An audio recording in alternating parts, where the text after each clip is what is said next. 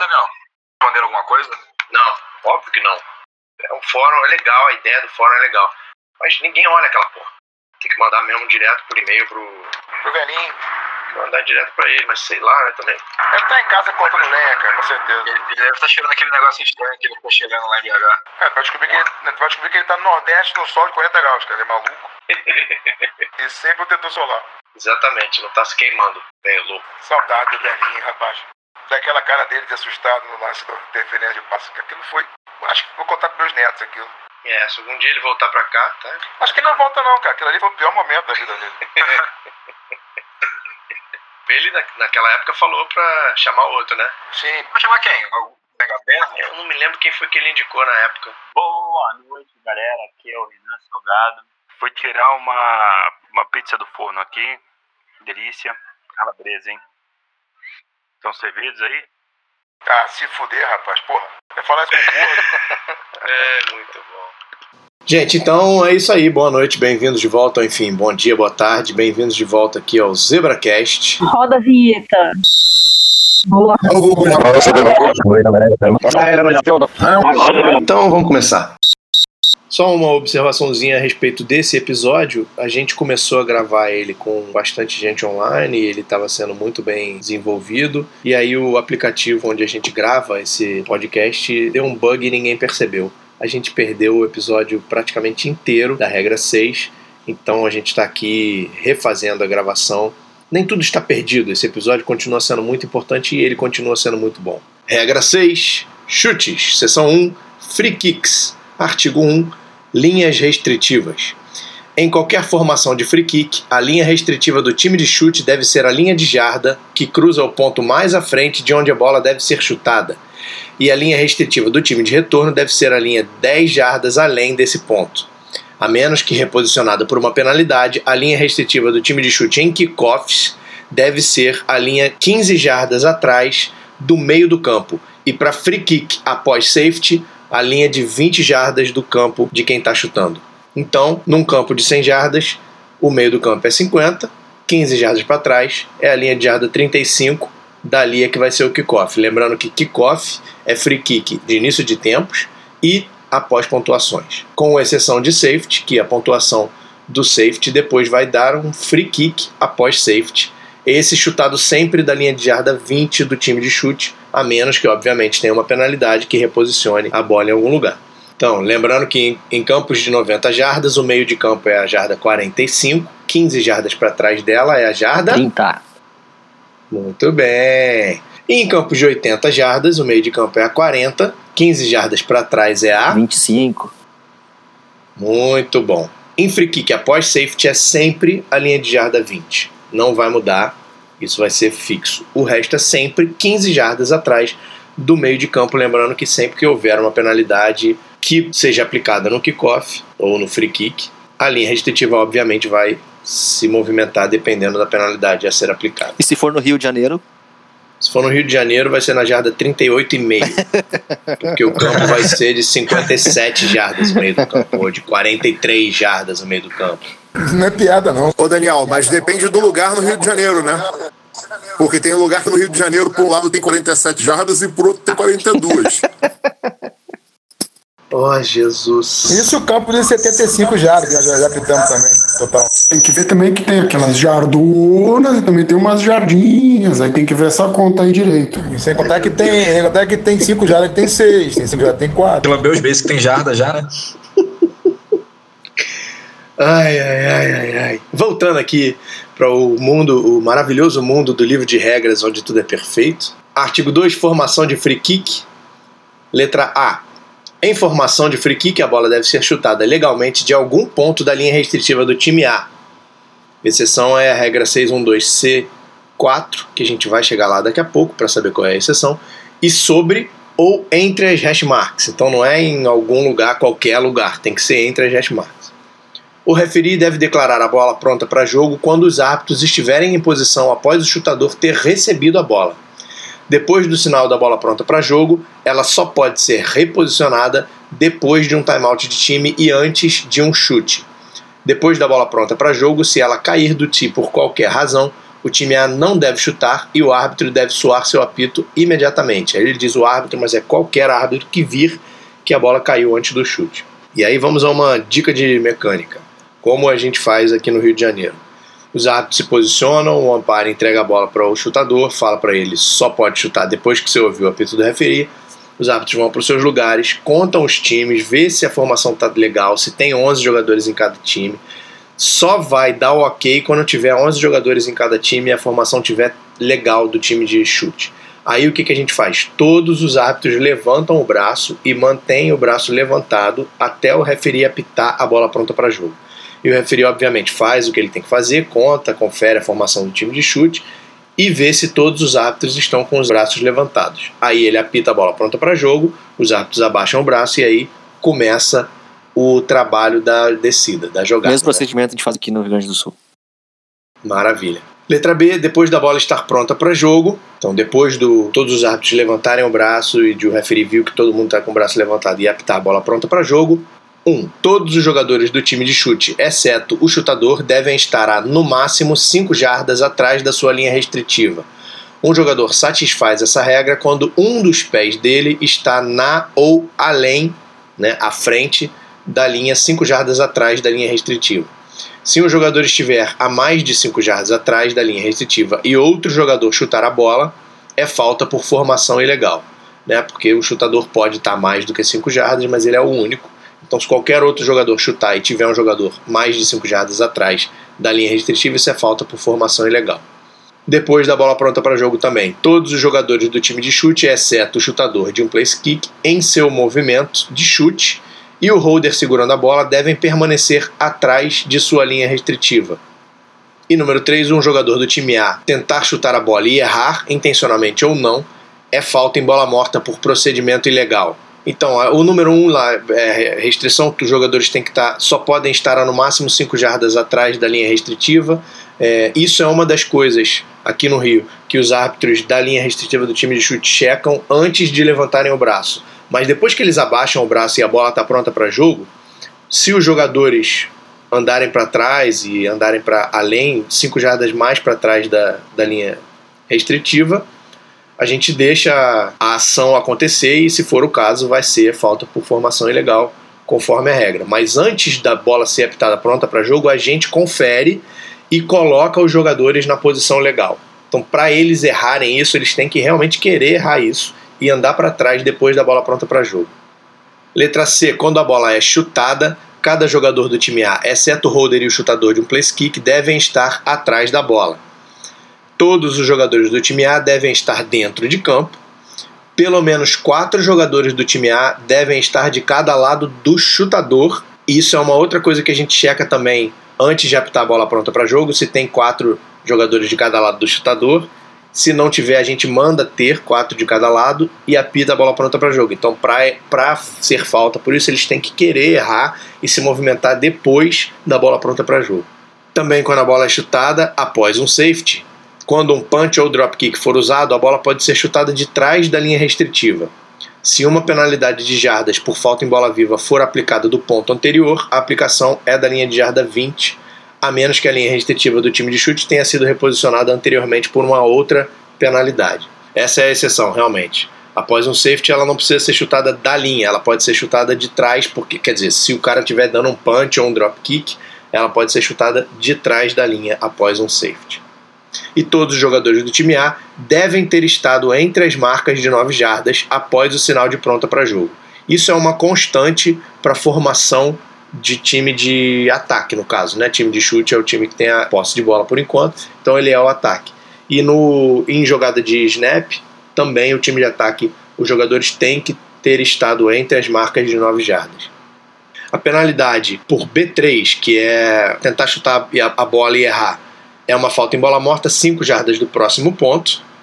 A penalidade por todas as outras situações menos B3 é falta em bola viva, 5 jardas do ponto anterior ou 5 jardas do próximo ponto, onde a bola morta pertence ao time B, ou o ponto onde a bola é posicionada depois de um touchback. Também, quando a bola é chutada, todo time B deve estar dentro de campo e todo time B deve estar atrás da sua linha restritiva Penalidade para essas duas situações é falta em bola viva, 5 jardas do ponto anterior. E os repete chute, no caso.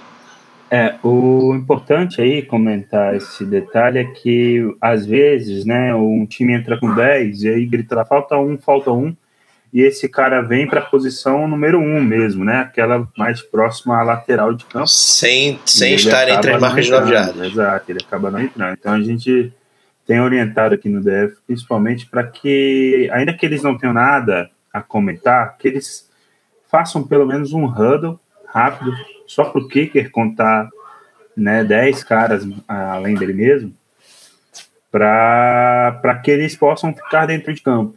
Né? É uma forma até deles, deles considerarem aí os 11. E tem melhorado esse tipo de, de falta. É, então, na, da forma como a gente faz aqui no Rio, a gente não apita a bola pronta para jogo se eles não tiverem os 11 estado entre as marcas de 9 jardas antes do, do- da gente dar a bola pronta para jogo. Então, assim, a gente tá lá na posição. Aí o time de chute tem 10. Aí os caras gritam: tem 10, tem 10. Aí entra um cara e não entra na posição. O árbitro da, da linha restritiva mais próximo a ele vai dizer para ele: passa do número e depois volta. Aí o cara vai fazer o que ele quiser fazer, porque ele viu que tem tempo. Esse, o, o relógio não tá rodando. Com 10 jogadores em campo, eu- aqui no Rio, pelo menos, com 10 jogadores em campo, a gente não vai rodar o, o relógio da jogada. A gente não vai dar a bola pronta para jogo. E acho que isso, se não me engano, tá como instrução no manual de mecânica também, para não dar a bola pronta para jogo, a menos que os dois times tenham 11 jogadores dentro de campo. Entendi, mas isso a gente tá falando de chute ainda ou vocês fazem isso aí em qualquer jogada? Não, só, só no free Ah, kick. tá. Não, só no free bem, kick. aí justo, concordo. Não, é isso mesmo. É em chute. Eu lembro que o Daniel pegou pesado nisso no ano passado ou retrasado. Na parte do manual de mecânica é exatamente isso. A gente, por mais que. E tem sempre reclamação, porque alguém que não conhece a regra do lado de fora fica reclamando: ah, mas vocês estão ajudando o time, era para marcar falta. Não, jogada de chute a gente tem sempre que garantir que vai ter 11 em campo. Então se tiver menos ou mais, a gente tem que avisar. É, e de novo, toda vez que alguém falar isso, ah, vocês estão ajudando eles, a resposta é bem simples. Sim, estamos ajudando eles, como vamos ajudar vocês. Só lembrando essa questão das nove jardas aí é só pro time A. O time B não precisa. Isso, só pro time A. Então, a R612 número 1, a bola é chutada enquanto ilegalmente num tee, chutada num punch em um kickoff, ou chutada de um ponto entre a hash mark e a linha lateral mais próxima. Chute ilegal, falta em bola morta, penalidade de 5 jardas do próximo ponto. 612 número 2, o chutador A11 posiciona a bola sobre o tee no centro do campo para um free kick com quatro companheiros à sua esquerda e seis à direita da bola. A bola cai do tee. A 55 que estava alinhado à esquerda da bola, então segura a bola no tee para o chutador A11 que é destro, que significa que esse jogador que está segurando a bola vai passar para a direita do chutador. Nenhum outro jo- jogador do time A se move. Quando a bola é chutada por A11, o A55 está do lado direito do chutador. Isso é falta do time A por formação ilegal no chute, penalidade 5 jardas do ponto anterior e repete o chute, ou 5 jardas do ponto onde a subsequente bola morta pertence ao time B. Então, essa penalidade por, por falta em bola viva em free kick, o time B tem a opção de aplicar 5 jardas do ponto onde a bola morta vai pertencer a eles ou repetir o chute com 5 jardas de penalidade. Nesse caso, também a arbitragem pode evitar essa falta orientando a formação correta antes do chute. Justamente. Apesar de que ali a bola já tinha sido dada pronta para jogo, a gente vai parar o relógio porque ela caiu. E aí, quando for posicionar de novo e o holder for pro lado oposto, a gente vai dizer ali pro time que alguém tem que ir pro outro lado. E só depois disso vamos levantar o braço para o referee ver que está todo mundo pronto e apitar a bola pronta para jogo de novo. Número 3, o chutador de free kick a 11 coloca a bola no tee próximo ao hash mark de sua direita. Todos os seus companheiros alinham-se à sua esquerda. No sinal da bola pronta para jogo, quatro jogadores do time A que estavam à esquerda correm para a direita e se posicionam do lado direito de A11 quando ele chuta a bola. Formação é legal. Nota: idealmente esse cenário não existe porque o referee somente deve apitar a bola pronta para jogo quando os dois times estiverem aliados legalmente e com 11 jogadores em campo. Só para constar, essa nota é minha. Ela não é uma nota da, da IFAF, ela não é uma nota da NCAA, ela é uma nota minha. Eu criei essa nota, ela é minha, eu fiz e eu não dou para ninguém. Daniel. Parabéns. Seguindo, número 4. A 11 coloca a bola no tee para um free kick na linha de jarda 35 no centro do campo. A 12 se alinha próximo da bola. Após o sinal da bola pronta para jogo, a 11 começa a se mover para frente como se fosse chutar a bola, e a 12 inesperadamente cruza na frente dele e chuta a bola. Quando a bola é chutada, a 11 está diretamente atrás da bola, com três companheiros de, de time de um lado e os outros do outro lado, obviamente. A 12 posiciona seu pé de apoio no mesmo lado da bola que os três companheiros de time. Isso é uma falta do time A por formação ilegal, penalidade de 5 jardas do ponto anterior e um novo chute se assim o time B escolher, ou 5 jardas do ponto onde a subsequente bola morta pertence ao time B. Ele está colocando três jogadores do lado do, do, chutador, né? A 11, a 11 se alinhou como se fosse chutar, mas na verdade quem chutou foi o A12 e só tinha três jogadores do lado, de um lado do A12, não tinha quatro como a regra exige, falta por formação ilegal. 5. Time A está em offside durante seu free kick. B27 recupera o chute com seu joelho tocando o chão. Falta do time A por offside. A bola está morta no ponto da recuperação. Penalidade: o time B pode escolher 5 jardas do ponto anterior e um novo chute ou 5 jardas do ponto da bola morta com primeira para 10. A recuperação de B27 começou uma jogada de corrida que terminou imediatamente. Este cenário também seria válido se B27 tivesse completado um fair catch. Número 6, o time A está em offside no seu free kick e B17 recebe a bola na linha de jarda 15, retorna até a linha de jarda 45, sofre um fumble e a 67 recupera na linha de jarda 47 do campo adversário e corre até a jarda 35, onde ele sofre um fumble. E aí B20 recupera o fumble na sua linha de jarda 33 no chão. Então temos um free kick, uma jogada de corrida do B17, uma jogada de corrida do A67 e uma jogada de corrida do B20, quando ele recupera a bola no chão. Temos quatro jogadas dentro de uma descida. Falta do time A por offside. O time B pode escolher fazer o time A chutar novamente após uma penalidade de 5 jardas do ponto anterior ou pode ter primeira para 10 na sua linha de jarda 38. Lembrando, a descrição da penalidade é 5 jardas do ponto onde a subsequente bola morta pertence ao time B. Então aí aconteceu tudo isso B17 pegou, correu, sofreu fumble, A67 pegou, correu, sofreu fumble e B20 recuperou na jarda 33. A subsequente bola morta é essa, onde o B20 recuperou na jarda 33 e ela pertence ao time B. Então eles têm a opção de aplicar 5 jardas pelo offside nesse ponto e ter primeira para 10 na linha de jarda 38, como diz a R. A outra opção é repetir o chute, como também diz a R. 7. Time A está em formação de kickoff na A35 após a bola pronta para jogo. Dois jogadores se posicionam com quatro apoios, com seus pés na linha de jarda 29 e suas mãos na linha de jarda 31. Os dois pés estão a mais de 5 jardas da linha de restritiva do time de chute. O chute não é tocado, bate no chão na endzone do time B e é declarado morto, touchback falta do time A por formação ilegal, porque tinha dois jogadores a mais de 5 jardas atrás da linha restritiva, e o time B tem duas opções de aceitar a penalidade: colocar a bola em jogo na jarda B 25, né, ponto do touchback, mais 5 jardas, ou fazer o time A chutar novamente com 5 jardas de penalidade. 8. Perto do fim do jogo, placar empatado, o time A alinha para o free kick em A35. O chutador A10 posiciona a bola na hash mark da direita para um aparente onside kick. Depois do sinal do referir, a 10 se aproxima da bola, tira ela do chão, corre para a haste da esquerda, na jarda A35, posiciona a bola no chão e executa um chute rápido. Time A recupera a bola legalmente no chão em A46. Quando a bola foi chutada, o time A estava formado legalmente com quatro jogadores de cada lado do chutador. Por interpretação, uma vez posicionada a bola entre as hash marks e depois do sinal da bola pronta para jogo, ela somente pode ser reposicionada depois de um timeout de time e antes de qualquer novo chute. Portanto, isso é uma falta em bola viva, penalidade de 5 jardas do ponto anterior e um novo chute. Se o time B tivesse recuperado a bola em A46, seria dada ao time B a opção de fazer o snap depois de aplicada a penalidade de 5 jardas do ponto onde eles recuperaram. Tá? Então, posicionou a bola no chão, não pode tirar ela e reposicionar em outro lugar. 9. Depois de um touchdown e conversão de dois pontos, o time A está atrás 24 a 22, ou seja, perdendo, está com 22 pontos com 55 segundos para o fim do quarto período. Time A pretende tentar um onside kick de A35. O chutador A90 segura a bola como se fosse executar um drop kick.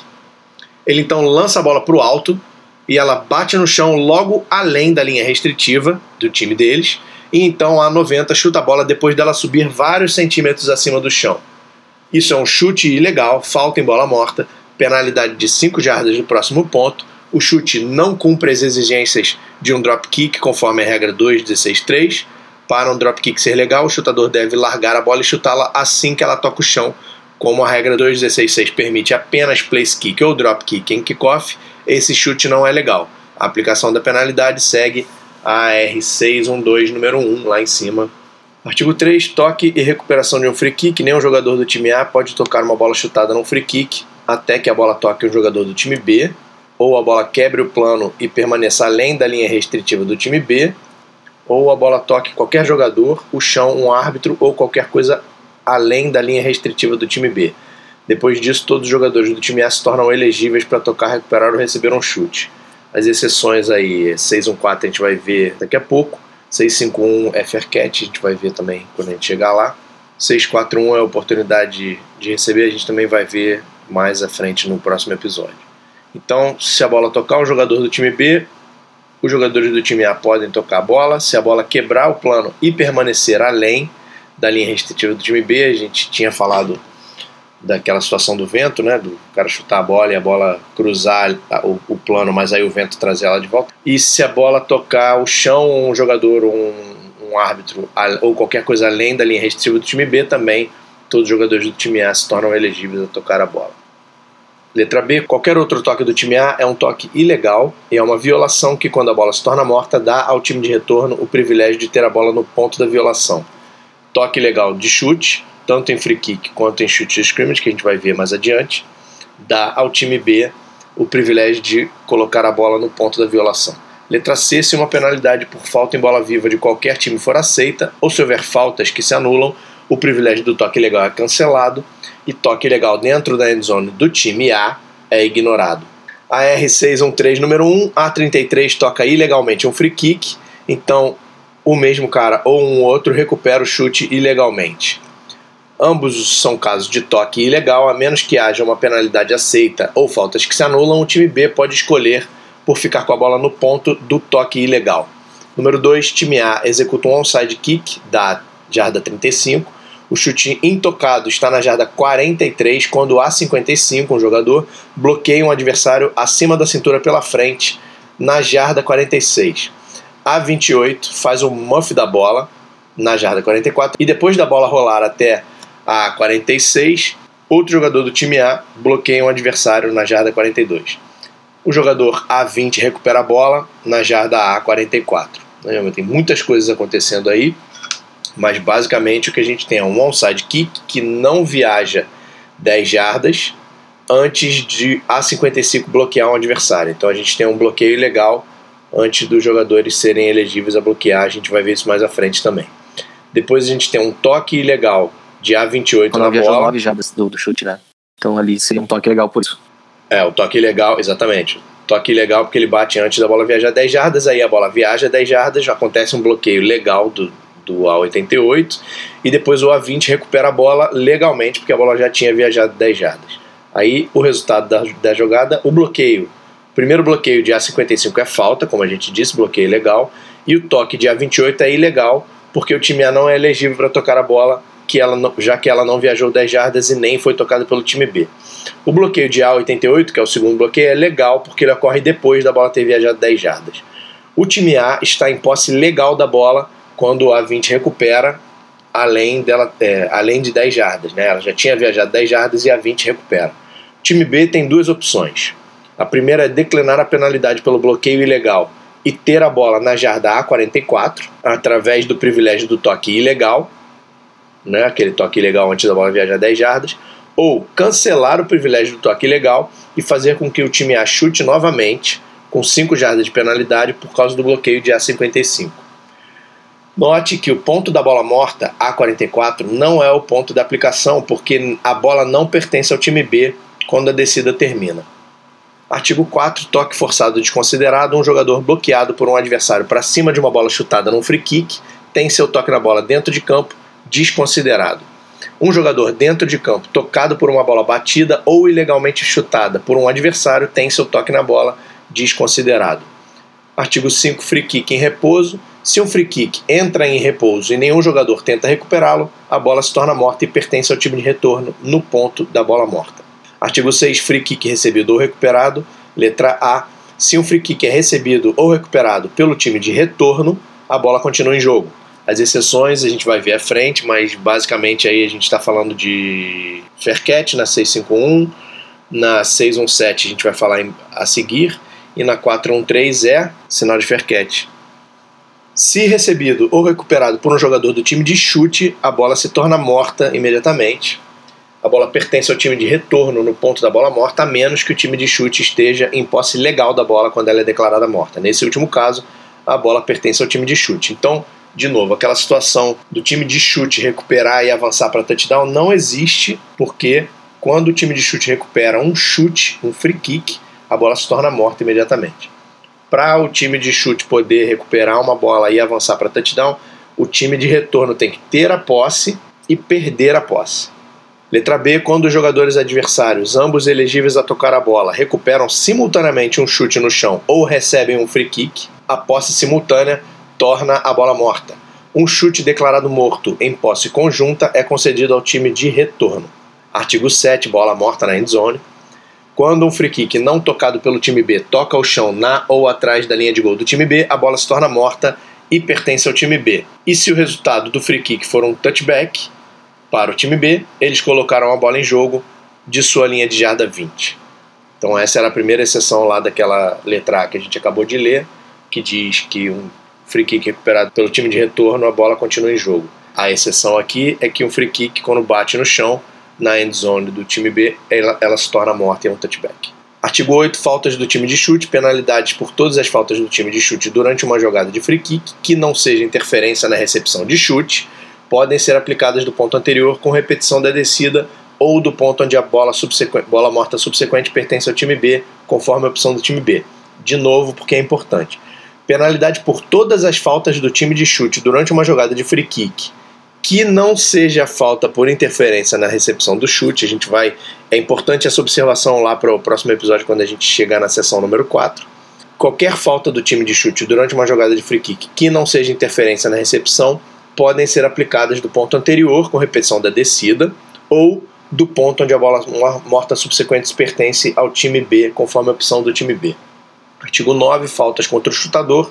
O chutador de um free kick não pode ser bloqueado até que tenha avançado 5 jardas além da sua linha restritiva ou o chute tenha sido tocado por um jogador, árbitro ou o chão. Penalidade é 15 jardas do ponto anterior para atacar violência ao chutador de um free kick. Essa a gente falou que é muito difícil acontecer, quase impossível, né?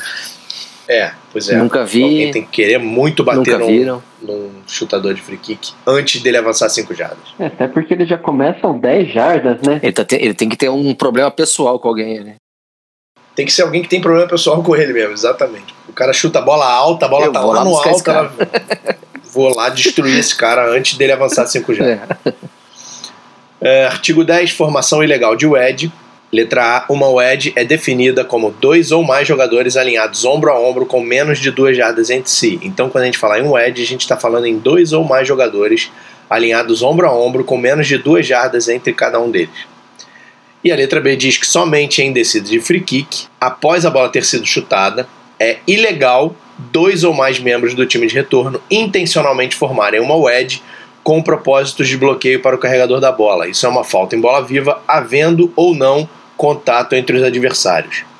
Falta sem contato, 15 jardas do ponto da falta ou 15 jardas do ponto onde a subsequente bola morta pertence ao time B, se ele for atrás do ponto da falta.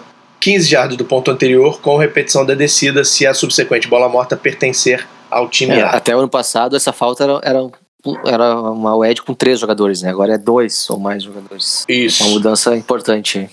É importante a intenção dessa mudança, está escrito, inclusive está explicada a intenção dessa mudança no documento com as alterações de regra para esse ano.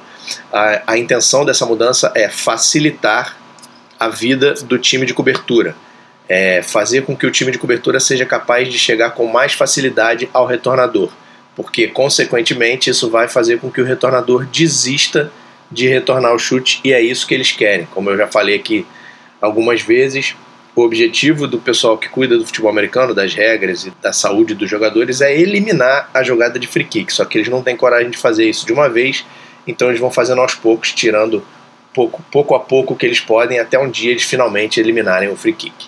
Letra C, formação de wedge não é ilegal quando o chute é de uma óbvia formação de onside kick. Quando tiver uma formação óbvia de onside kick, não existe o edge ilegal.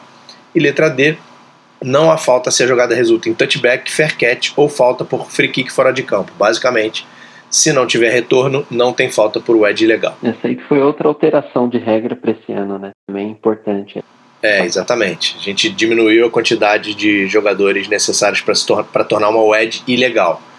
De novo, lembrando, na letra A ele define o que é uma wedge e quando ele define, ele diz que são dois ou mais jogadores. Mas aí ele diz que em free kick, se já tiver dois jogadores, a wedge já é ilegal. Lembrando também que precisa ser intencionalmente formada, né? Não é aquela coisa de jogadores estão correndo para tentar arrumar alguém para bloquear e por acaso eles param um do lado do outro e bloqueiam o adversário. A wedge tem que ser formada intencionalmente com propósito de bloqueio para o carregador da bola. Aí é uma wedge legal. Artigo 11. Jogador fora de campo. Um jogador do time A que saia de campo durante um free kick não pode retornar ao campo durante a descida. Isso não se aplica ao jogador do time A que tenha sido bloqueado para fora de campo e tente retornar imediatamente. Sair de campo e voltar é uma falta em bola viva, 5 jardas do ponto anterior, ou 5 jardas do ponto onde a bola morta subsequente pertence ao time B, ou 5 jardas do ponto onde a bola será colocada após um touchback. São as, sempre as três opções de penalidade em free kick, conforme ele já falou ali no artigo 8. Elegibilidade para bloquear, artigo 12. Nenhum jogador do time A pode bloquear um adversário até que o time A esteja elegível para tocar uma bola que tenha sido chutada num free kick. Por isso que a gente falou ali naquela R de bloqueio ilegal daquele jogador A55, que a bola ainda não tinha viajado mais de 10 jardas, nem tocado o chão além de 10 jardas, nem o jogador, nem árbitro, nem nada além de 10 jardas. O que significa que o time A não era elegível para tocar a bola ainda, portanto, não era elegível para bloquear também.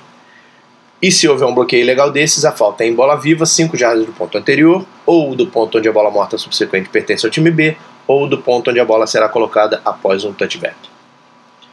Seção 2, free kick fora de campo. Artigo 1, time de chute. Se um free kick sai de campo entre as linhas de gol sem ser tocado por nenhum jogador do time B que esteja dentro de campo, isso é uma falta em bola viva, 5 jardas do ponto anterior, ou 5 jardas do ponto onde a bola morta subsequente pertence ao time B, ou o time de retorno pode colocar a bola em jogo 30 jardas além da linha restritiva do time A na hash mark da lateral por onde a bola saiu. Então, quando o time de chute chuta a bola para fora de campo, são três as opções de aplicação de penalidade, sendo que uma delas é de 30 jardas do ponto da linha restritiva do time A.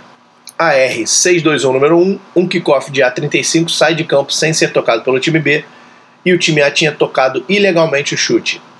O time B tem quatro opções. Ele pode fazer o snap do ponto da violação do toque ilegal, ele pode aceitar uma penalidade de 5 jardas do ponto anterior e repetir o chute, ele pode colocar a bola em jogo na hash mark da lateral por onde a bola saiu na sua linha de jarda 35, ou seja, 30 jardas à frente da linha restritiva do time A, ou ele pode colocar a bola em jogo na hash mark 5 jardas à frente de onde a bola saiu de campo. São as quatro opções do time A nessa situação que também teve um toque ilegal do time A. As quatro opções do time B nessa situação que também teve um toque ilegal do time A, além de um kickoff fora de campo.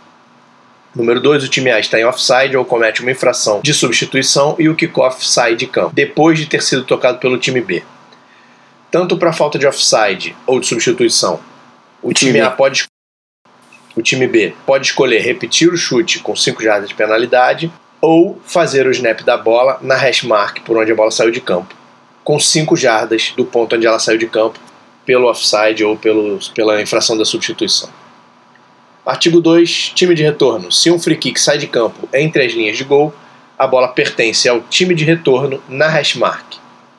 Se um free kick sai de campo atrás da linha de gol, a bola pertence ao time defendendo aquela linha de gol de novo aí falando do, da possibilidade de se chutar um free kick e a bola sair de campo por trás da endzone do time A, que é uma situação muito bizarra para pensarmos, mas de qualquer jeito, a gente falou isso da, da, da primeira gravação, a posse continua sendo do, do, time A que chutou a bola para fora de campo por trás da sua própria end zone, porque eles vão ter que fazer um free kick após safety. Por isso que a posse continua com ele. No caso dela sair de campo pela end zone do time B, é um touchback e a bola vai ser do time que está defendendo aquela end zone, o time B.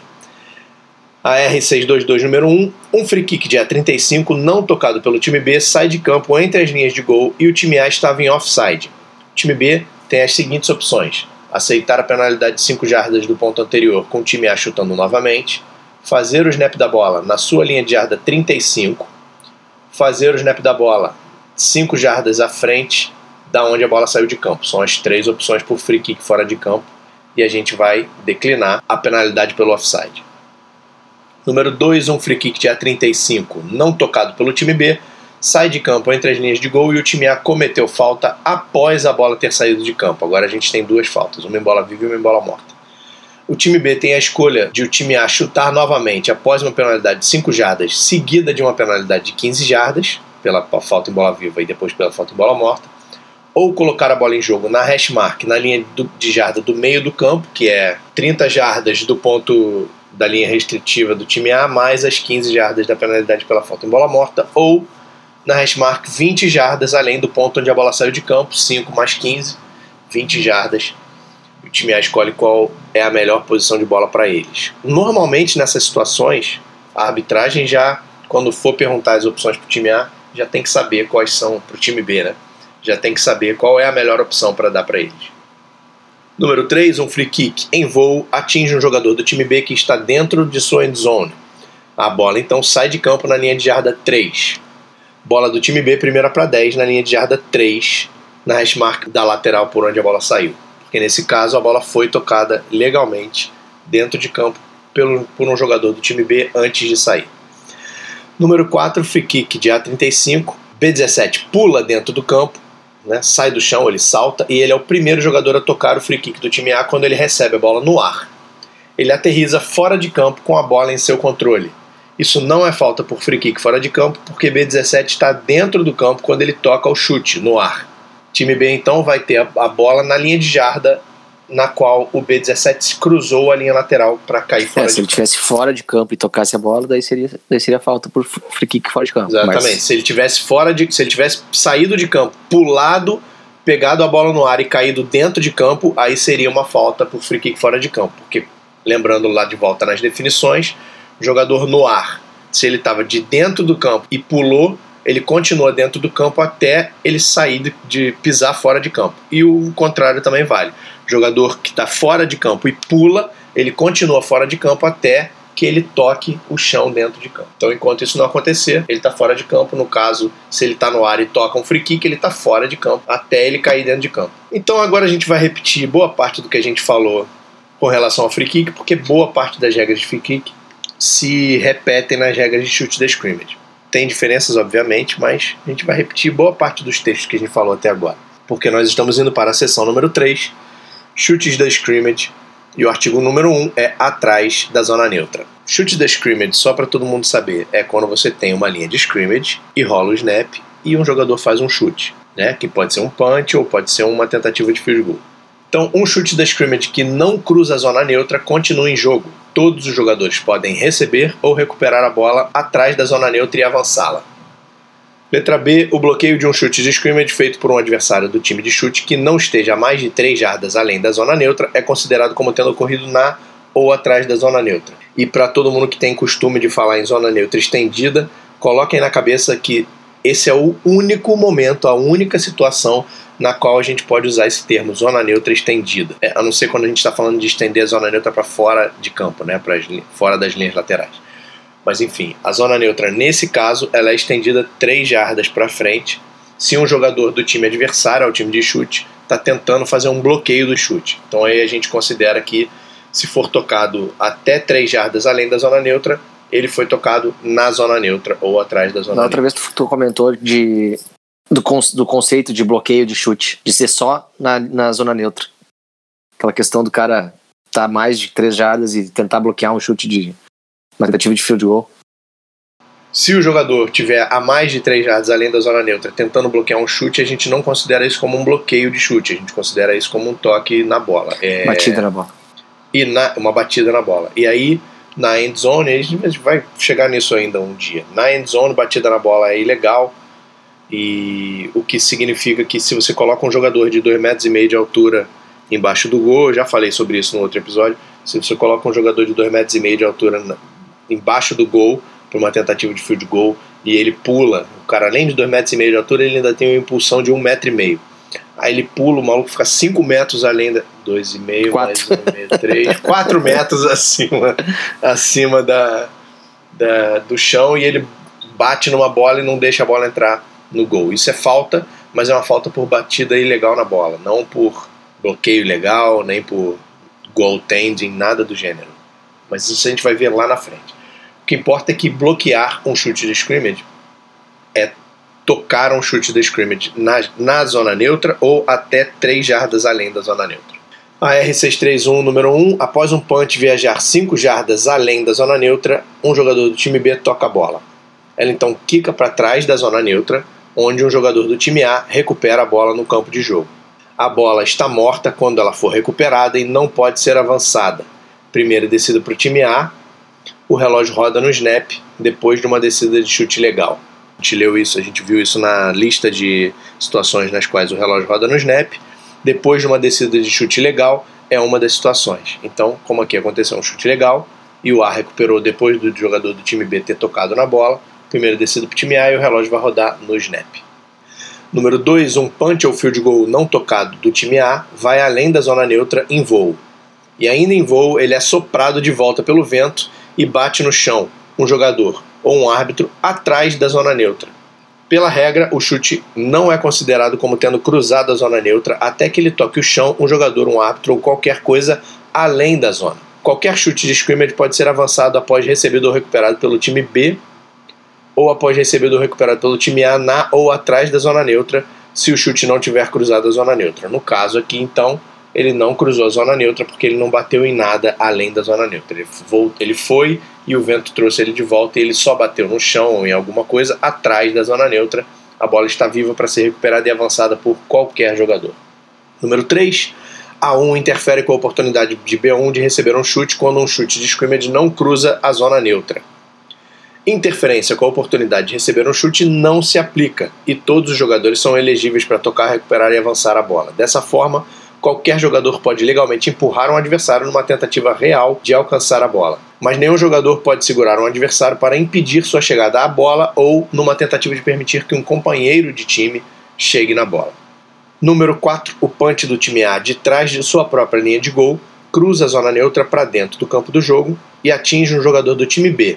Aí a bola quica e volta para dentro da end zone do time A onde ela é recuperada por um jogador do time A. O resultado dessa jogada é um safety.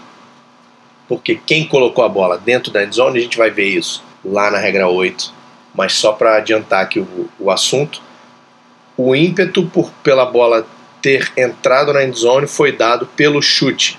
Porque quando ela bate na cabeça do jogador do time, na cabeça ou no, no jogador do time B, o ímpeto não muda, ele continua sendo o chute. A responsabilidade, portanto, da bola estar dentro da endzone do time A é do time A.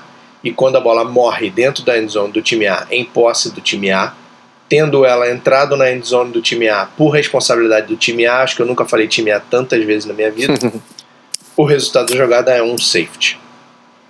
É, igual seria se o, time, se o, se o chute tivesse sido bloqueado pelo time B também e a bola voltasse para trás, seria, seria a mesma coisa. Exatamente. Mesma coisa. Artigo 2, além da zona neutra nenhum jogador dentro de campo do time de chute pode tocar um chute de scrimmage que tenha cruzado a zona neutra antes da bola tocar um adversário. Isso é um toque ilegal e é uma violação que, quando a bola se torna morta, dá ao time de retorno o privilégio de colocar a bola no ponto da violação. Igual a situação que a gente viu lá do free kick, tem essa mesma situação do toque ilegal aqui, quando a bola cruza a zona neutra e ela não é tocada por nenhum jogador do time de retorno. Se o primeiro toque na bola for do time A, além da zona neutra, isso é um toque legal que dá o privilégio de botar a bola no ponto da violação ao time B. Esse privilégio é cancelado se houver uma penalidade aceita por falta em bola viva de qualquer time, e o privilégio também é cancelado se houver faltas que se anulem. Letra D, toque ilegal dentro da endzone do time A é ignorado. Toque ilegal em um try resulta em anulação de qualquer pontuação toque ilegal em um período extra resulta em fim de posse de time. A R632 número 1, time A toca ilegalmente seu chute, então, após o time B tê-lo tocado, o time A recupera. O toque do time A, após o time B ter tocado, é legal. E para ter a bola, o time B tem que aceitá-la aonde o time A tocou ilegalmente. A menos que o toque ilegal seja também recuperação ilegal pelo time de chute e não haja faltas envolvidas, o time de retorno pode jogar a bola com segurança de que depois ela, ele pode escolher colocar a bola no ponto do toque ilegal. Aí eu dei aquele exemplo dos retornadores inteligentes, que quando veem que o time A fez um toque ilegal na bola, correm atrás da bola para pegar e tentar retornar qualquer, de qualquer jeito, porque se eles conseguirem um, um, um touchdown é uma coisa que eles se deram bem, se eles conseguirem várias jardas é bom para eles, e ao mesmo tempo se eles sofrerem um fumble e perderem a posse, ou se não ganharem jarda suficiente ou alguma coisa ruim, negativa desse gênero acontecer, eles têm a opção de colocar a bola no ponto onde o time A fez o toque ilegal. AR número 2, durante um chute da scrimmage, A1 comete uma violação de toque, após a qual B1 recupera, avança e sofre fumble. Um outro jogador do time A recupera o fumble e, durante o avanço, um adversário dele, o B2, comete um holding, tripping ou agride alguém. O time A pode ter a bola onde deixada pela penalidade do time B, mas se o time A declinar a penalidade, o time B terá a bola por escolher a violação do toque. O B2 deve ser desclassificado se tiver agredido alguém.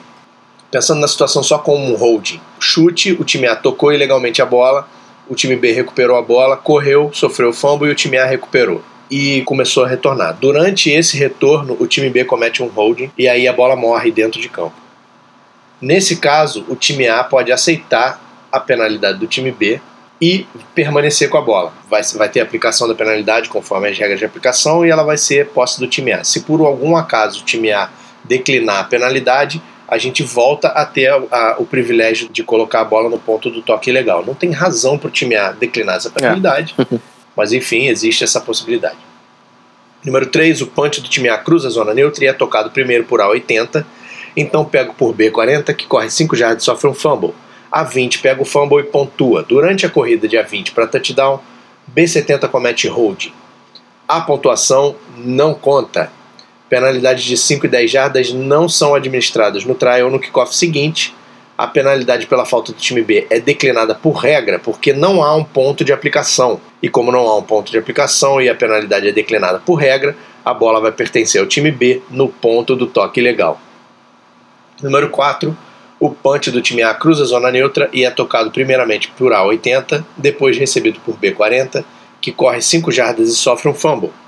B70 faz uma falta durante essa corrida do B40 e aí depois disso o A20 pega o fumble e pontua. A pontuação não conta, penalidade de 5 e 10 jardas não são administradas no trial no kickoff seguinte, como o toque ilegal. Como nesse caso, o toque ilegal cria um ponto de aplicação a penalidade pela falta do time B pode ser aplicada conforme a regra 524. A bola pertence ao time B no ponto do toque ilegal se o time A declinar a penalidade ou no ponto da aplicação da penalidade aceita pelo time A. Então, de qualquer jeito, o time A se deu mal nessa situação, porque a bola vai ser do time B e eles não conseguiram marcar um touchdown. Artigo 3. Todos se tornam elegíveis. Quando um chute de scrimmage que cruzou a zona neutra toca um jogador do time de retorno que esteja dentro de campo, qualquer jogador pode receber ou recuperar a bola. É, as exceções são o safety e o 634 que a gente vai ler a seguir. Também se aplica lá para o toque do time A, né? Toque legal do time A. Sim, sim, também é, porque a, a gente vai falar dela agora, é o toque forçado no caso. 634 então, toque forçado desconsiderado. Quando um jogador é bloqueado por um adversário para cima de um chute de scrimmage que tenha cruzado a zona neutra, tem o seu toque na bola enquanto dentro de campo desconsiderado. E um jogador dentro de campo, tocado por uma bola batida ou ilegalmente chutada por um adversário, tem seu toque na bola desconsiderado. Então por isso a gente falou aqui, tanto lá no toque, no toque ilegal do time A, quanto aqui no todos se tornam elegíveis, que toque forçado é desconsiderado. Então essa é uma exceção. A R634 número 1 o time A chuta um punch da sua própria linha de jarda 30. O chute não tocado está quicando na linha de jarda 3 do time B quando A3 bloqueia A1 para cima da bola. E esse bloqueio faz com que a bola role para fora de campo pela linha de fundo. O resultado da jogada é um touchback, Como o A3 bloqueou o B1 para cima da bola, considera-se que B1 não tocou a bola. O ímpeto é o do chute e não o do toque de B1, por isso que é um touchback e não um safety. Porque quem colocou a bola dentro da endzone do time B foi o chute do time A. Número 2, a tentativa de field goal longo do time A é tocada primeiro quando o A1 bate a bola rolando para trás, para cima do jogador B1 que está próximo. Toque ilegal de A1, porque ele bateu numa bola quando ele não era elegível a tocar, e considera-se que o time B não tocou na bola. Número 3, durante um chute de scrimmage, a bola não tocada está em repouso em B3 quando o B22 bloqueia um adversário para cima da bola, fazendo com que a bola role para dentro da endzone onde ela bate no chão. A bola está morta quando ela toca no chão na endzone e é touchback, e a gente ignora o toque de A80 porque, pela regra, nenhum time tocou a bola chutada. Por isso que é um touchback, porque não tem nenhum toque na bola, nem legal nem ilegal.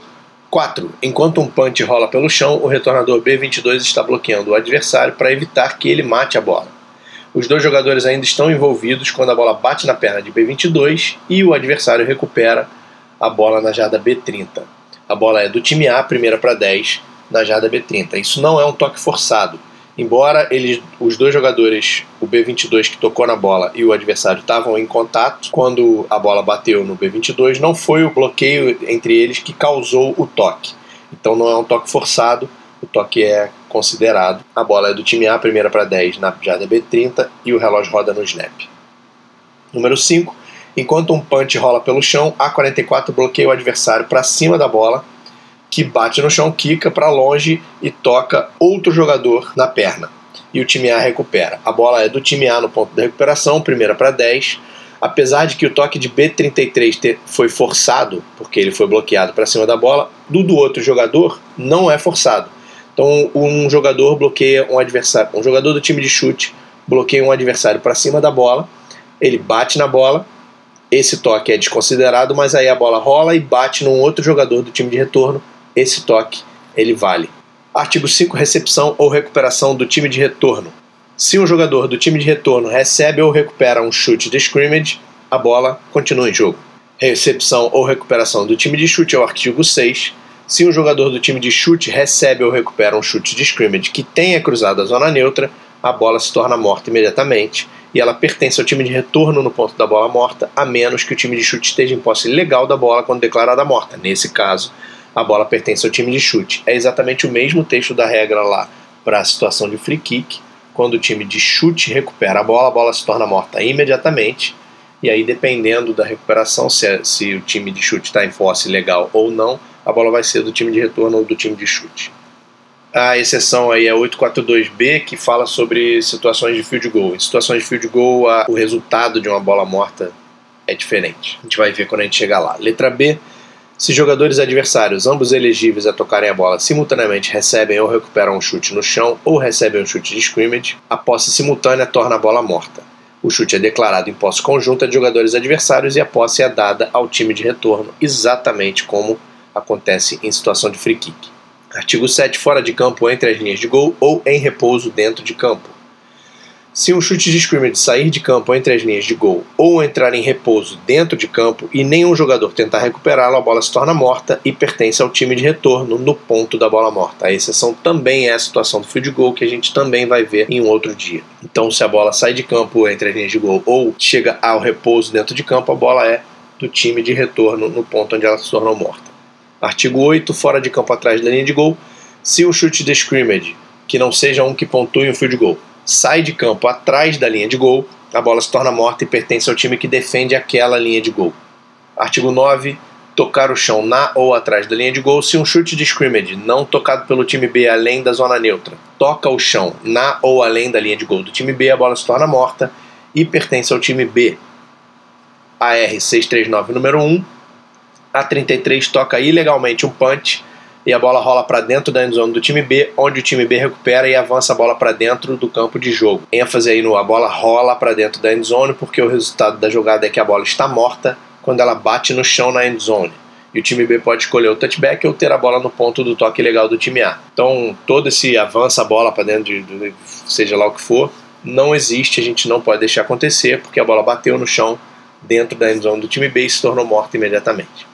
Número 2, um punch entra na endzone do time B sem ser tocado pelo time B além da zona neutra e ou o time A ou o time B cometem uma falta pessoal após a bola tocar o chão na endzone, ou seja, após a bola morta.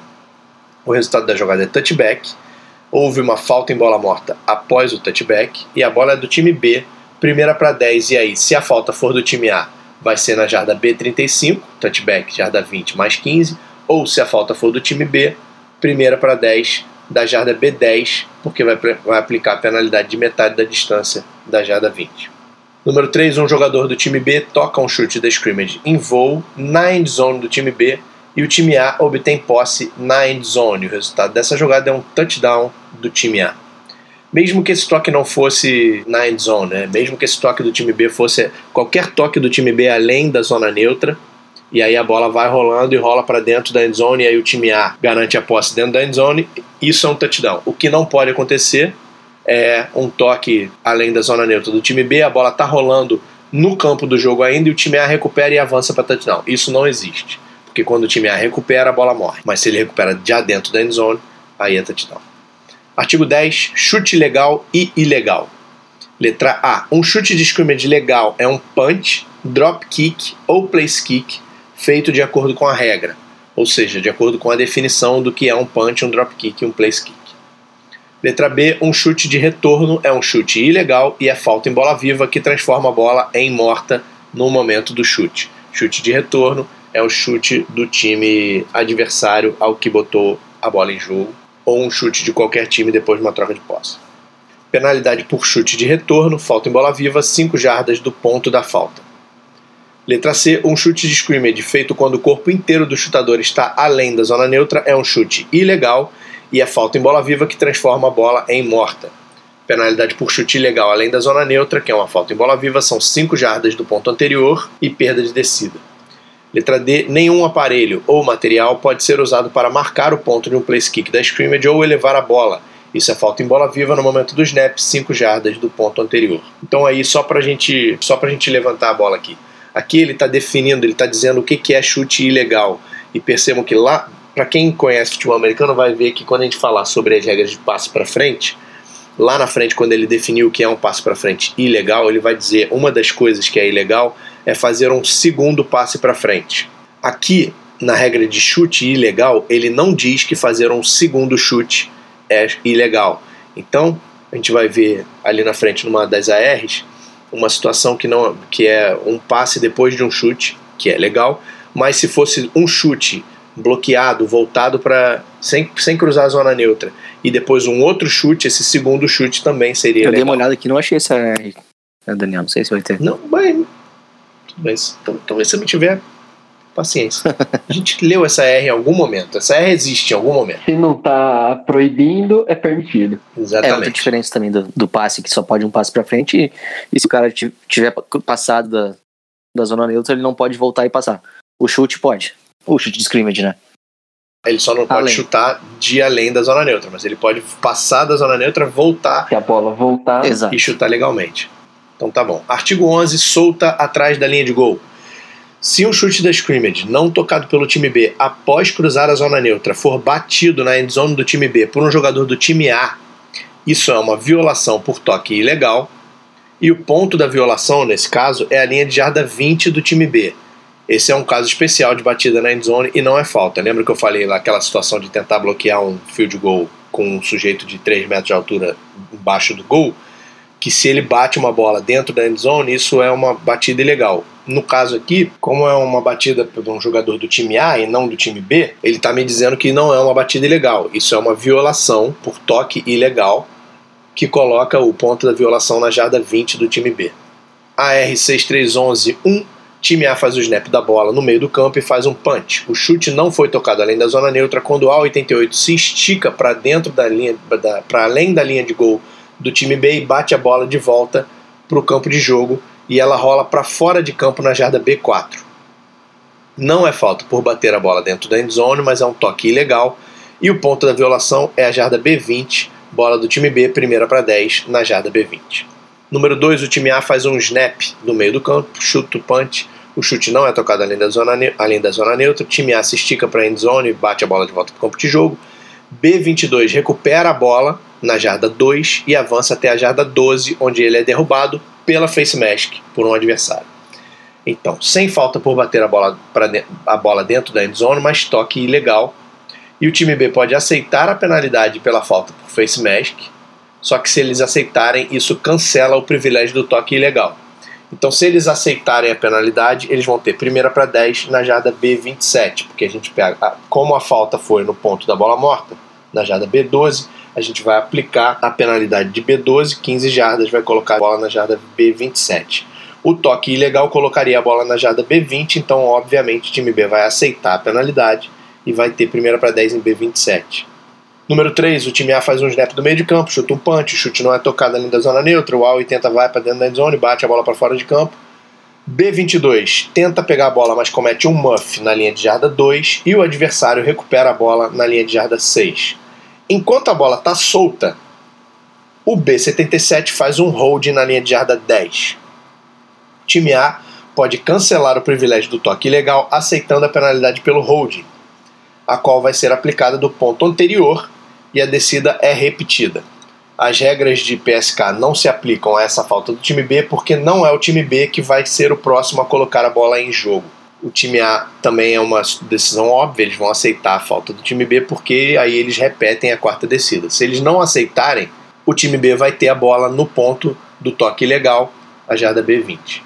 4, time A faz o snap da jarda do meio do campo, faz um punch.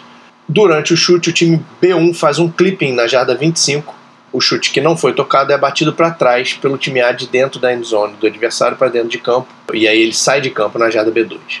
Não é falta por bater a bola dentro da endzone, mas é um toque ilegal. A falta pelo clipping de B77 é governada pelas regras do PSK, Post Scrimmage Kick ou pós-chute de scrimmage.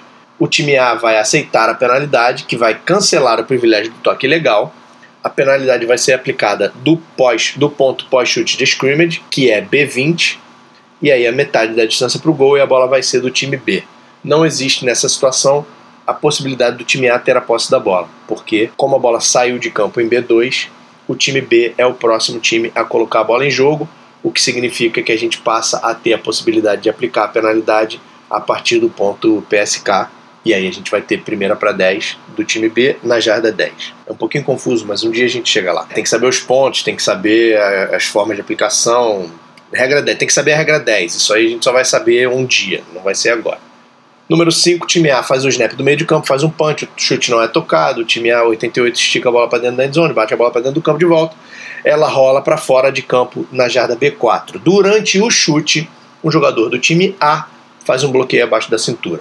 Aí, não é falta por bater a bola dentro da endzone, mas é um toque legal. O ponto da violação é a jarda 20 do time B. O time B pode aceitar a penalidade pelo bloqueio abaixo da cintura que será aplicada ou de B4, que é o ponto onde a bola morta subsequente pertence ao time B, ou do ponto anterior e a descida é repetida. Se o time B declinar a penalidade, o toque ilegal dará a bola ao time B na jarda B20. Então, a menos que o time B queira muito tentar o retorno de um chute, eles vão declinar a penalidade e colocar a bola no ponto da violação. Porque aplicar 15 jardas da, do ponto onde a bola saiu de campo. B4 vai colocar a bola na jarda B19, não faz sentido você abrir mão de uma jarda à toa. Declinar a penalidade coloca a bola na jarda 20 e se eles tiverem um retornador muito bom e queiram tentar retornar, aí eles vão aceitar a penalidade com aplicação no ponto anterior e repetição do chute. Artigo 12, jogador fora de campo. Nenhum jogador do time A que saia de campo durante uma descida de chute de scrimmage pode retornar para dentro de campo durante a descida. A exceção, de novo, é um jogador que tenha sido bloqueado para fora de campo e tente retornar imediatamente para dentro de campo. Isso é uma falta em bola viva, 5 jardas do ponto anterior ou 5 jardas do ponto onde a subsequente bola morta pertence ao time B. É exatamente a mesma situação de um jogador do time A sair de campo lá no, numa jogada de free kick. A R632 no número 1, a 88 está correndo perto da lateral para cobrir um punch quando ele pisa na lateral e então retorna para dentro de campo para continuar correndo ele derruba o adversário, o retornador, e isso é uma falta. Não o fato dele derrubar o retornador, isso não é a falta. A falta é ele ter retornado para dentro de campo durante uma descida de chutes de scrimmage, e a penalidade é de 5 jardas. E aí o time B pode repetir a descida depois da penalidade e chutar de novo, fazer o time A chutar de novo ou colocar a bola em jogo 5 jardas à frente do ponto da bola morta, que era B30, a bola ia para B35. Artigo 13, faltas do time de chute. Penalidades por todas as faltas do time de chute que não interferência na recepção durante uma jogada de chute de scrimmage na qual a bola cruza a zona neutra podem ser aplicadas do ponto anterior com repetição da descida ou do ponto onde a subsequente bola morta pertence ao time B, conforme a escolha do time B são sempre essas duas opções, com exceção de faltas por interferência na recepção. E aí ele diz que a exceção é a opção da penalidade para faltas que ocorrem dentro da endzone do time A é um safety. Então não é a repetição do chute com a penalidade, é um safety. A R6313, número 1, time A faz um punch numa quarta para 7 de A35. No snap, o time A tem 5 jogadores no backfield. Formação ilegal. O chute é parcialmente bloqueado e sai de campo 10 jardas à frente do ponto do snap. Falta por formação ilegal, o time B pode ter a bola, primeira para 10, em A40, que é 5 jardas à frente do ponto onde a bola saiu de campo, ou ter a penalidade aplicada do ponto anterior e repetir a quarta descida em A30. Número 2, time A faz um punch numa quarta para 7 de A35. No snap, o time A está em formação ilegal, o chute é parcialmente bloqueado, não cruza a zona neutra e é retornado por B88 até a jarda A28, onde ele é derrubado. O time B pode declinar a penalidade e ter a bola em A28, ou aplicar a penalidade do ponto anterior e repetir a quarta descida de A30. Por Porque o chute não, não cruzou a zona neutra. Não pode ter ela no final da jogada, né? Ah, boa, boa, boa. Porque o chute não cruzou a zona neutra. Isso aí. Número 3, time A faz um punch numa quarta para 7 em A35 no snap. O time A está em formação ilegal, o chute é parcialmente bloqueado, cruza a zona neutra, volta para trás da zona neutra e rola para fora de campo em A32. O time B pode ter a bola em primeira para 10 na jarda A27, depois de aplicar a penalidade de 5 jardas do ponto onde a bola saiu de campo, ponto da bola morta, ou ter a penalidade aplicada do ponto anterior e repetir a quarta descida. Número 4, quarta para 15 em A5. O Panther está na sua end zone quando ele chuta a bola. O tackle do time A também está na sua end zone quando ele comete um holding. O time B retorna a bola até a jarda 45. O time B tem a opção de ter a posse de bola após aplicar a penalidade da jarda 45 ou aceitar a penalidade que resulta em safety. Aí depende do que, do que, que o time B precisa de placar, né? Porque se eles tiverem, se eles só precisarem de, desses dois pontos para virar um jogo, eu acho que eles vão aceitar. Se eles precisarem de mais, eles precisam aplicar do ponto onde a bola morta pertence a eles para eles tentarem um touchdown. É.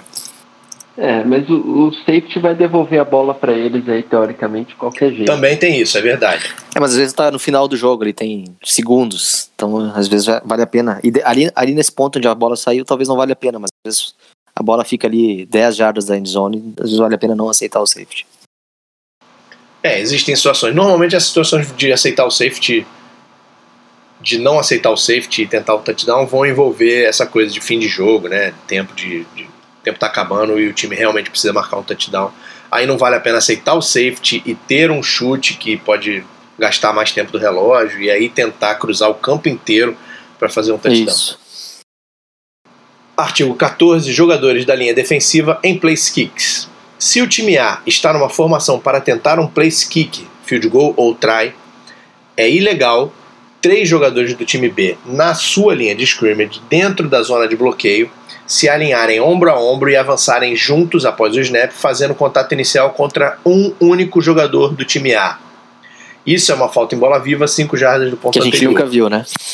Exatamente. Da outra vez que a gente gravou esse episódio, perdeu o episódio inteiro e tá gravando de novo, a gente viu com todo mundo que ninguém nunca tinha visto isso, mas o Marcos não estava presente. Por acaso você já viu isso, não Marcos? Tem.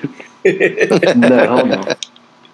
E posso fazer uma pesquisa aí, porque acho que isso aí vai ser muito difícil de ver. É, ainda bem que a gente nunca viu isso, e aí eu espero que a gente continue nunca vendo isso. Três caras tiver- contra um só. Pois é, três caras bloque... em cima de um só é realmente é, é um pouco covarde nesse sentido, e aí a regra não deixa. Então o pessoal que- de time aí que tá ouvindo, achando que teve uma maravilhosa ideia de botar três caras para bloquear um só e abrir caminho para alguém e bloquear um chute, não é legal. Não pode. Não pode bloquear se for um field goal. Falta até espaço físico pra isso, né? Porque três caras conseguir chegar em um só. É, pois é, exatamente. Muito difícil. Nu- nunca duvide. É. É, nunca duvide. A R6314 vai dar dois exemplos aí de situações envolvendo essa regra. Dois exemplos de situações que a gente. Um deles talvez a gente tenha visto já algum dia na vida. Quarta para 7, na jada 20, o time A está em formação de tentar um field goal. Os jogadores da linha defensiva 55, 57 e 78, três jogadores do time B, estão ombro a ombro. O 57 está diretamente à frente do guard adversário, número 66, enquanto os 55 e 78 estão nos gaps desse jogador, desse guard adversário. Nos ombros de cada, cada, cada lado. Isso. Depois do snap da bola, os três avançam. E ou os três fazem um contato primeiro com o jogador, com o guard, com o A66, ou o, B, o 55 e o 57 fazem contato com esse guard e o 78 faz contato com o tackle da linha da direita, ou o 57 e o 78 fazem seus bloqueios contra o guard, mas o 55 salta da onde ele está para tentar bloquear o chute. Na primeira situação, que são os três indo bloquear o guard ao mesmo tempo, falta penalidade de 5 jardas. Se o time A aceitar a penalidade, eles vão ter quarta para 2 na jarda 15. Na segunda e na terceira situação, que são dois indo no guard e o terceiro fazendo outra coisa, não tem falta. A ação dos jogadores do time B não envolve contato primário contra um único jogador, portanto, a jogada é legal. Talvez essas situações 2 e 3 a gente já tenha visto, mas não, não tem relevância porque hoje são jogadas legais. Mas os três em cima de um só eu nunca vi. E número 2, quarta para 7 na B20, o time A está numa formação para tentar um field goal. O time A tem cinco jogadores no backfield e os jogadores 55, 57 e 78 da defesa estão ombro a ombro. O 57 está na frente do guard e os outros dois estão um, do lado do, um de cada lado dele, nos gaps. Depois do snap, os três se movem para frente e os três fazem contato contra o mesmo guard adversário. O holder recebe o snap, levanta e completa um passe para um elegível que é derrubado na jarda 10. Aí a gente tem a falta do time A por formação ilegal, a falta do time B pelo bloqueio triplo contra um jogador da linha de ataque, as faltas se anulam e a descida é repetida. E assim chegamos ao fim de um episódio, eu diria melancólico pra gente, pelo menos pra mim e pro Vinícius. O Marcos, É, eu, tô- eu tô feliz porque eu tô feliz porque o Marcos está aqui pela primeira vez, chegou no meio desse episódio, na, na regravação desse episódio. Então, primeira participação dele, muito obrigado pela sua participação, Marcos. Eu sei que você está trabalhando ainda e na labuta não tem, não tem os dias livres para participar aqui com a gente, mas sempre que você puder, você é muito bem-vindo. Eu agradeço aí a oportunidade de estar melhorando aí o conteúdo e trazendo mais oportunidade aí para todo mundo. É isso aí, Vinícius. É, eu tô de luto pelo nosso episódio perdido, falecido, mas feliz pelo, pela participação do Marcos aí. E vamos, vamos tentar se animar de volta e fazer os próximos episódios com mais alegria e, e emoção. O próximo episódio a gente vai fazer a leitura da sessão 4 e 5 dessa regra 6. Acho que a gente vai estar um pouco mais animado com relação a eles. Tem várias situações interessantes para discutir sobre as próximas sessões. Mas chegamos ao fim desse episódio. Muito obrigado pela audiência e atenção de vocês que estão nos ouvindo. Continuem aí nos ouvindo. Chamem mais gente para nos ouvir. E até a próxima aí, pessoal. Boa noite, boa tarde e bom dia. Valeu, boa noite. Um abraço. Valeu, obrigado. Abraço. Vamos tirar o Craig, desgraçado, que se comportou muito bem hoje. Desativa ele. Tchau, Craig. Boa. Então vamos começar.